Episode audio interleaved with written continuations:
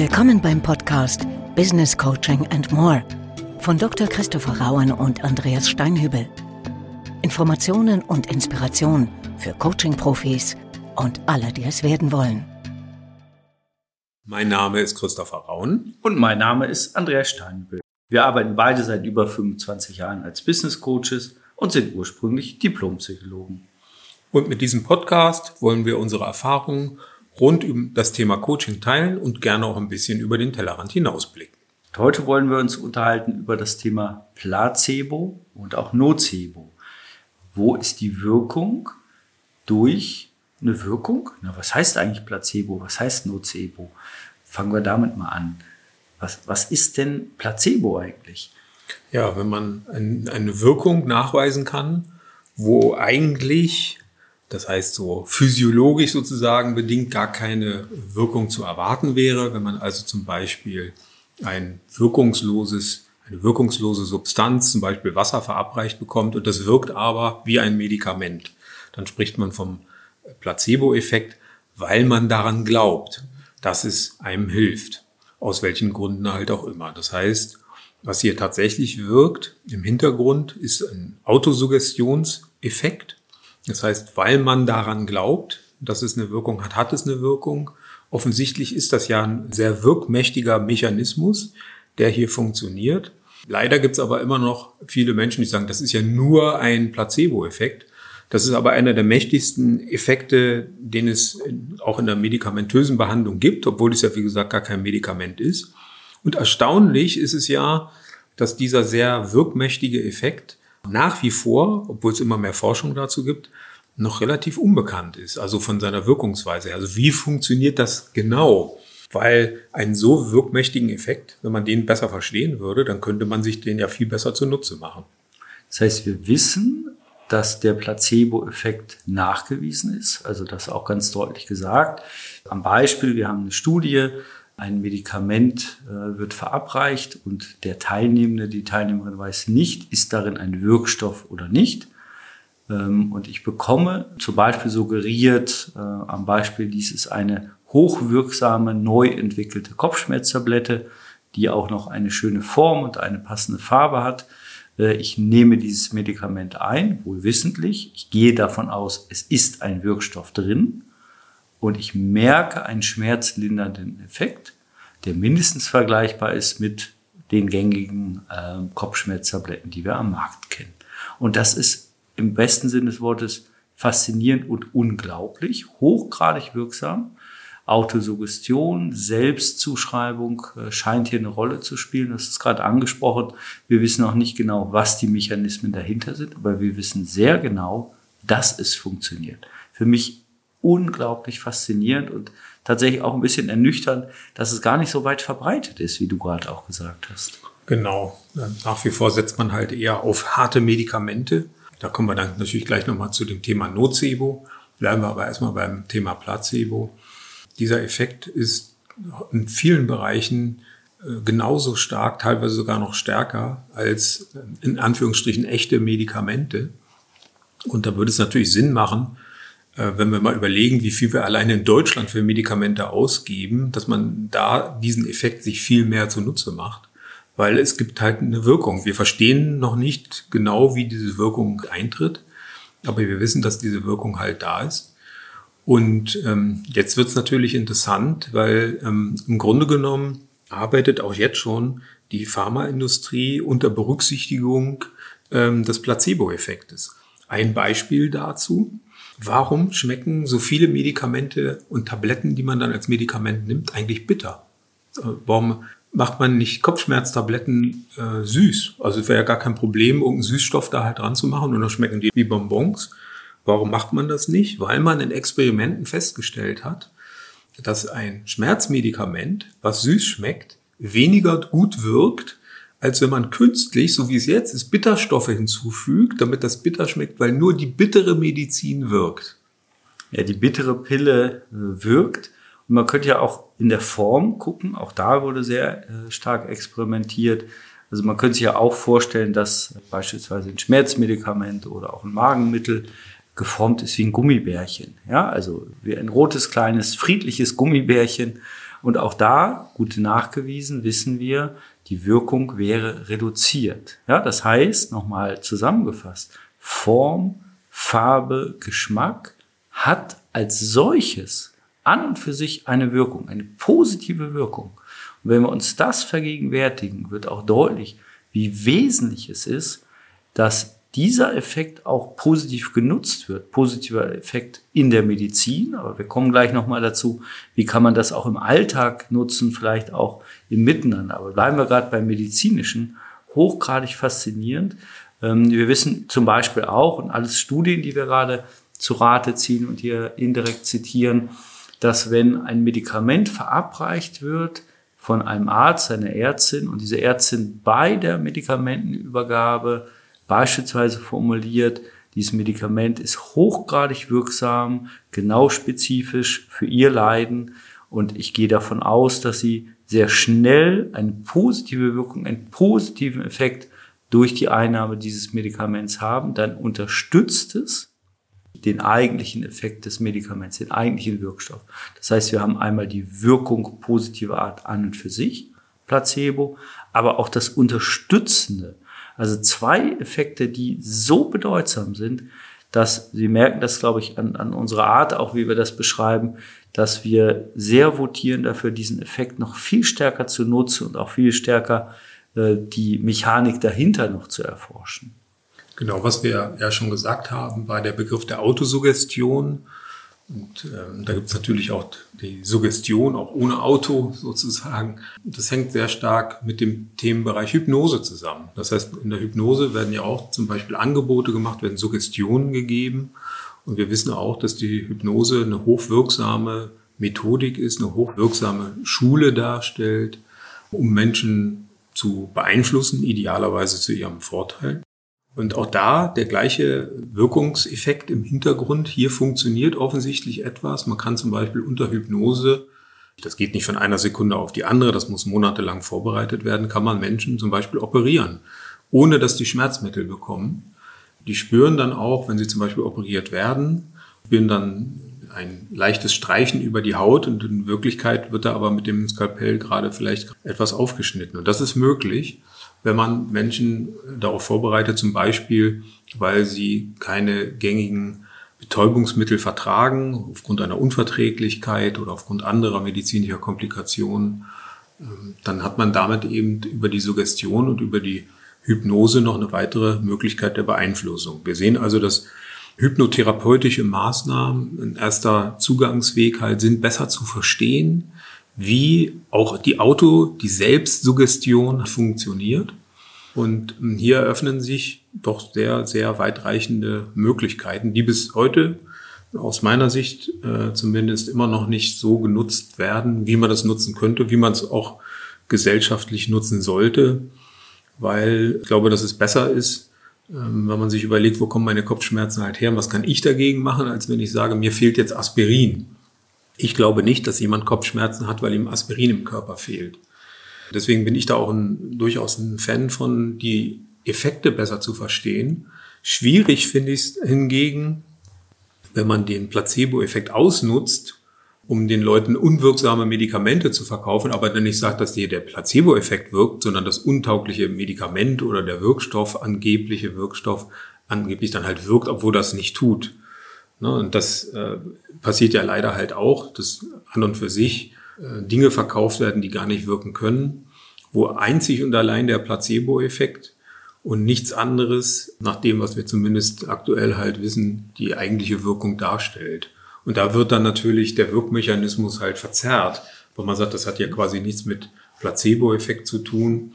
Häufig wird dann zum Beispiel das Beispiel genannt, dass ein bestimmter Wirkstoff auch bei Hunden funktioniert hätte oder bei Tieren funktioniert hat und deswegen es keine Autosuggestion sein kann. Und da können wir zum Beispiel sagen, großer Fehler. Auch bei Tieren gibt es einen Placebo-Effekt.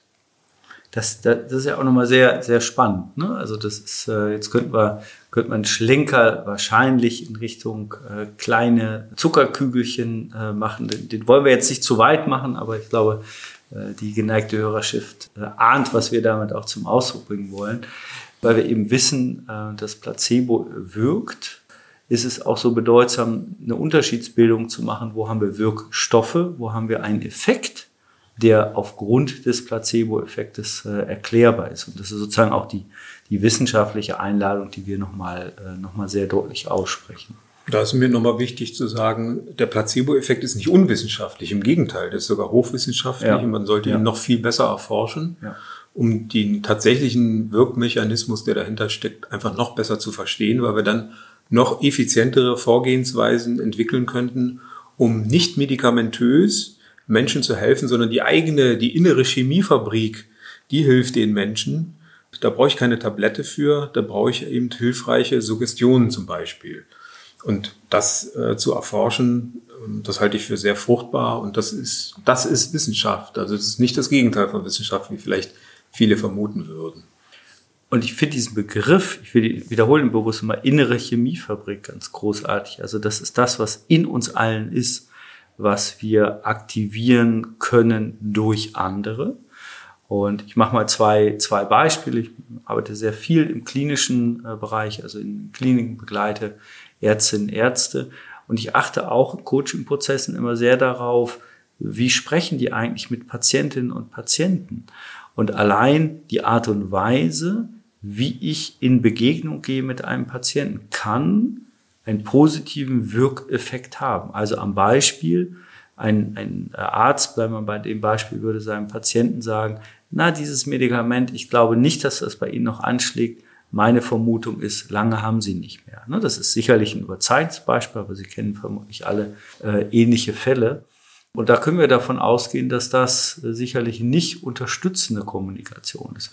Was jetzt ganz wichtig ist, jetzt müssen wir differenzieren, das ist ja ohnehin unsere, unser Stil. Es geht jetzt nicht darum, künstlich positiv zu denken, künstlich positiv zu sprechen. Ich sage ganz offen, wir werden durch Sprache nicht über glühende Kohlen laufen können, äh, ja, sondern es geht darum, Wirkungsweisen zu unterstützen durch hypnotische, selbsthypnotische Sprachmuster. Und das ist was, was wir im Alltag, wenn ich das transferiere, wunderbar integrieren können. Also wenn Sie sich vorstellen, Sie sind Führungskraft, arbeiten mit einer Mitarbeiterin, ja, und was könnte der Satz sein, den Sie unterstützend im Sinne von Placebo, also es ist wirksam, auch beitragen können. Also wir sind nicht nur im medizinischen Bereich, sondern auch im Bereich von Leistung, von Leistungssteigerung. Wir wissen sehr gut, dass wenn Leistungssteigerung durch Sprache unterstützt werden soll, es nicht darum geht, Chaka äh, zu machen, sinnbildlich, sondern sehr solide zu beschreiben. Ich gehe davon aus, das ist eine anspruchsvolle Aufgabe. Frau Müller, die Sie vor sich haben, mit Ihrer Erfahrung, mit dem, was ich von Ihnen kennengelernt habe, gehe ich davon aus, dass Sie diese Aufgabe exzellent erledigen können. Ja, allein dieser kleine Satz kann einen positiven, leistungssteigernden Effekt haben und damit natürlich ein wirksamer Placebo-Effekt sein. Ich will nochmal auf das Thema Ärztinnen und Ärzte halt eingehen, weil du das gerade nochmal so schön geschildert hast, wenn die mit Patienten sprechen. Es ist ja so, dass die, wenn sie zum Beispiel im Krankenhaus eine Visite machen, ähm, was haben die denn dann an? Meistens ja etwas, was suggeriert, ich bin in einer Situation des Wissens. Genau, die haben jetzt ihren weißen Laborkittel an, der ja technisch gesehen überhaupt nicht notwendig wäre.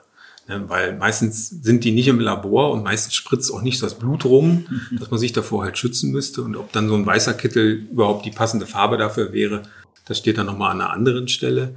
Aber auch da wissen wir, ähm, der Arzt ist, die Ärzte natürlich auch wirksamer, wenn er oder sie einen weißen Laborkittel anhat, weil man dann weiß, oh, das ist ein Arzt und nicht einfach irgendjemand. Also die machen sich häufig, ohne das selber bewusst zu haben, dem Placebo-Effekt schon durch die Wahl auch ihrer Kleidung zunutze. Und das ist ja auch ganz, ganz spannend. Also wir können das selbst alle mal überprüfen. Wir stellen uns eine Ärztin, Arzt vor, der äh, in Badehose vor Ihnen steht und eine wichtige Diagnose mitteilt, im Kontrast zum äh, gerade erwähnten Kleidungsstück. Ne? Das hat eine andere Wirksamkeit. Ich will noch einen, einen Satz dazu sagen, weil du gerade gesagt hast, mit Patientinnen und Patienten sprechen. Da fängt es ja an. Äh, also es ist gut, mit den Patientinnen und Patienten zu sprechen, nicht über sie. Wir haben häufig leider noch Situationen, wo äh, der Patient, die Patientin im Bett liegt und Ärzte schafft, über diese Person spricht, er miteinander und nicht mit dem Patienten. Auch da wissen wir, dass die Wirksamkeit sich erhöht, wenn direkter Dialog äh, gewählt wird und äh, vielleicht probieren Sie das selbst mal aus. Sie legen sich hin und jemand spricht mit Ihnen. Ähm, das ist nicht gleiche Augenhöhe. Ja, also auch da gibt's äh, sehr, sehr gute Kliniken, die mittlerweile auch auf die gleiche Augenhöhe gehen mit dem Patienten, Patienten und mit dem Patienten sprechen, sagen, wie geht's Ihnen jetzt gerade, was gebraucht ist, dass es Ihnen vielleicht nächsten Tag noch ein Stück besser geht. Also auch nicht die Suggestion, Sie werden schnell geheilt, aber was braucht es, damit es Ihnen nächsten Tag ein Stück besser geht. Und Sie merken, Sie können das integrieren in Ihren Alltag ähm, und wir sind beim medizinischen, aber auch nicht medizinischen Bereich. Ich mag mal ganz bewusst den anderen Begriff einblenden, den wir am Anfang schon haben fallen lassen. Nocebo. Was ist das wiederum jetzt? Ja, beim Nocebo haben wir den quasi gegenteiligen Effekt, dass ein an und für sich wirksames Medikament oder ein wirksamer Stoff nicht so wirkt, nicht so, wie man sich das vorstellt, weil die Person, die ihn eingenommen hat, nicht daran glaubt. Das heißt, ein eigentlich physiologischer Prozess, physiologisch wirksamer Prozess wird dadurch gemindert oder teilweise sogar aufgehoben, weil die Leute sagen, ja, aber bei mir wirkt das nicht. Das heißt, es ist ja ganz gruselig. Das heißt, ich könnte, wenn ich ein Medikament nehme und partout nicht an die Wirksamkeit glaube, die Wirksamkeit reduzieren oder gar ausschalten? Im schlimmsten Fall ja. Ja, ja. Ja, Wahnsinn. Ne? Also wenn man sich das auf der Zunge zergehen lässt, wie wirkmächtig unsere innere Chemiefabrik im positiven Placebo, wie auch im kritischen negativen Nocebo ist. Äh, und das ist sozusagen das, was ja auch für Coaching-Prozesse natürlich so wahnsinnig faszinierend ist, weil das ist ja das, da wollen wir ja auch ran, da wollen wir ja mit dem Klienten, mit der Klientin ran, was ist sozusagen, was sind die inneren Sprachmuster, was sind die inneren Überzeugungen, ähm, die, wir, die wir sozusagen anzapfen können. Und ich habe gerade eine Veröffentlichung äh, neben mir liegen, da würde ich kurz äh, was zu benennen. Dr. Magnus Heyer, Nocebo, wer es glaubt, wird krank. Wir machen selten Werbung für Bücher und das soll auch eher ein Hinweis sein, weil in dieser Veröffentlichung sehr schöne, sehr lebendige Beispiele zu finden sind. Wie wirkt der Nocebo-Effekt? im, im sehr äh, kritischen, im sehr negativen. Äh, und mir geht es so, wenn ich darüber nachdenke, mich mahnt das tatsächlich selbst auch zu zwei Dingen. Das eine ist, wie spreche ich eigentlich mit mir selbst? Was sind meine inneren Überzeugungen? Was wirkt? Was wirkt in bestimmten Situationen? Ähm, ich habe tatsächlich in der Zeit, wo ich geimpft wurde, eine kleine Selbstübung gemacht und ich weiß nicht, ob die wirklich wirksam war, aber ich glaube daran. Also war sie wirksam. Ja. Ich habe mir vorgestellt, dass der Impfstoff mich schützen wird und eine positive Wirkung haben kann. Und äh, das sind auch die kleinen Selbstsuggestionen, die, die man vielleicht für sich ausprobieren kann. Und das Zweite ist, mich mahnt es immer sehr, wie spreche ich eigentlich mit anderen? Ja, äh, ich bin ja auch in der geschäftsführenden Rolle, in der Unternehmerrolle. Wie spreche ich da mit Mitarbeitenden, mit äh, Kooperationspartnern? Wie behutsam äh, bin ich manchmal? Sagen, na, ob wir das Projekt wirklich hinbekommen? Und zack, ahne ich, bin ich ein bisschen dysfunktional abgebogen in den Nocebo. Also auch da zu gucken, das ist die Einladung, die ich an die Hörerschaft richte. Wie sprechen wir eigentlich mit uns selbst? wie sprechen wir eigentlich mit unserem Gegenüber und wo haben wir vielleicht eher eine Ermutigungskultur, wo haben wir vielleicht eher eine Entwertungskultur. Es heißt ja so schön, der Glaube kann Berge versetzen, also der Glaube daran, dass etwas wirkt oder dass etwas funktional ist, aber natürlich auch der Glaube daran, dass etwas nicht funktionieren wird, kann uns entsprechend dann negativ beeinflussen. Jetzt muss man aber auch ganz klar dazu sagen, bevor wir jetzt sagen, ja, dann glaub doch, was du willst, also einfach ja, ist es auch nicht. Ja. Also wenn jetzt jemand schwer ja. krank ist, äh, dann heißt es nicht, er muss nur daran glauben, dass er wieder gesund oh, wird und äh, dann ist, sind alle seine Probleme gelöst. Ne? Äh, weil leider wird ja sowas dann auch teilweise behauptet, man muss nur ganz fest dran glauben. Das ist natürlich auch wieder gefährlicher Unsinn. Das muss man natürlich auf der anderen Seite halt sagen. Das ist ein Einflussfaktor. Es ist keine totale Kontrolle. Das heißt, wenn jemand zum Beispiel eine schwere Krankheit hat, dann kann das Unterstützen sicherlich helfen, eine positive Einstellung dazu zu gewinnen, auch zu den Medikamenten, die man bekommt. Das ist aber jetzt keine Garantie, ich muss nur positiv denken und eine schwere Krankheit wird sich dadurch in Belieben halt auflösen. Das ist gefährlich und dem wollen wir hier natürlich keinen Vortrieb geben, sondern im Gegenteil davor warnen. Es ist ein Einflussfaktor, es ist nicht der einzige Einflussfaktor, es ist eine mögliche Stellschraube, an der man graduell drehen kann. Es ist keine totale Kontrollmöglichkeit. Das muss man ganz klar dazu sagen. Es ist ein moderierender Faktor und das ganz, ganz, ganz wichtig. Ähm, und wir sind dabei, den Schritt für Schritt zu verstehen. Also wir als, als Wissenschaftscommunity, wir votieren sozusagen A dafür, ähm, sich äh, da noch genauer äh, auch mit zu beschäftigen. Und wie gesagt, die Einladung für die Hörerinnen und Hörer, äh, diesen Effekt zumindest zu berücksichtigen, auch den zu wissen. Ähm, entweder im medizinischen Bereich oder wie gesagt auch im Miteinander. Ich kontrastiere das nochmal, weil mir das auch sehr bedeutsam ist, Christoph, was du gerade gesagt hast. Also wir kennen ja vielleicht auch die Zugänge, wenn jemand krank wird, dass gesagt wird, na ja, du hast auch die falschen Gedanken gehabt. Und da sagen wir sehr deutlich, Vorsicht, Vorsicht, Vorsicht, Ausrufezeichen, Ausrufezeichen, Ausrufezeichen. Ne, so, ähm, so einfach sind die Zusammenhänge nicht, so einfach funktioniert äh, weder Körper noch Neurobiologie, sondern es ist nochmal eine moderierende Variable, es ist die innere äh, Chemiefabrik, die einen hochgradigen Nutzen ergänzend zur tatsächlichen Wirksamkeit äh, stiften kann. Und in dem Sinne wollen wir die, äh, diesen Beitrag auch verstanden wissen. Genau, manchmal ist dieser Nutzen sehr hoch, kann sehr hoch sein, wie in der Hypnose halt auch. Manche Menschen sind zu ganz erstaunlichen Dingen in der Lage, wenn sie unter Hypnose halt stehen. Bei anderen funktioniert es halt weniger. Und deswegen kann man nie eine allgemeingültige Aussage darüber treffen. Das hängt sehr stark vom Einzelfall halt ab. Und bei manchen kann es sehr stark helfen, bei anderen überhaupt nicht. Je nachdem. Und das macht es natürlich auch in der Erforschung so schwierig, weil, wie der Kölner so schön sagt, jeder Jack ist anders.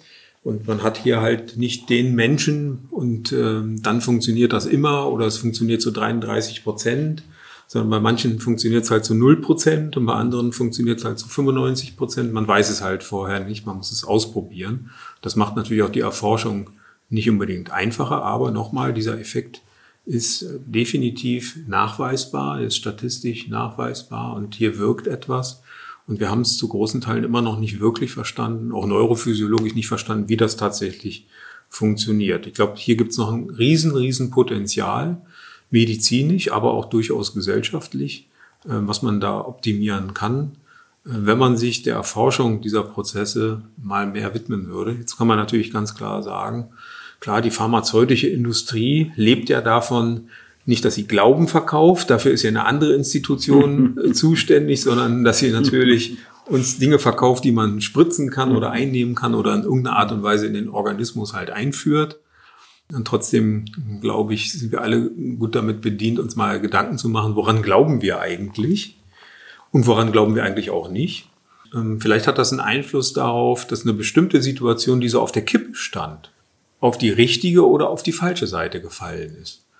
Und da sehen wir halt auch, ich kann jetzt in einer, zum Beispiel in einer Situation, wo ich sehr aufgeregt bin, da kann ich mir vielleicht durch selbstberuhigende Sätze die Möglichkeit geben, auf die richtige Seite zu fallen und ruhig zu werden. Ich kann mich aber auch noch immer weiter verrückt machen in der Aufregung und denke darüber nach, ja, und dann könnte das schiefgehen und das könnte schiefgehen.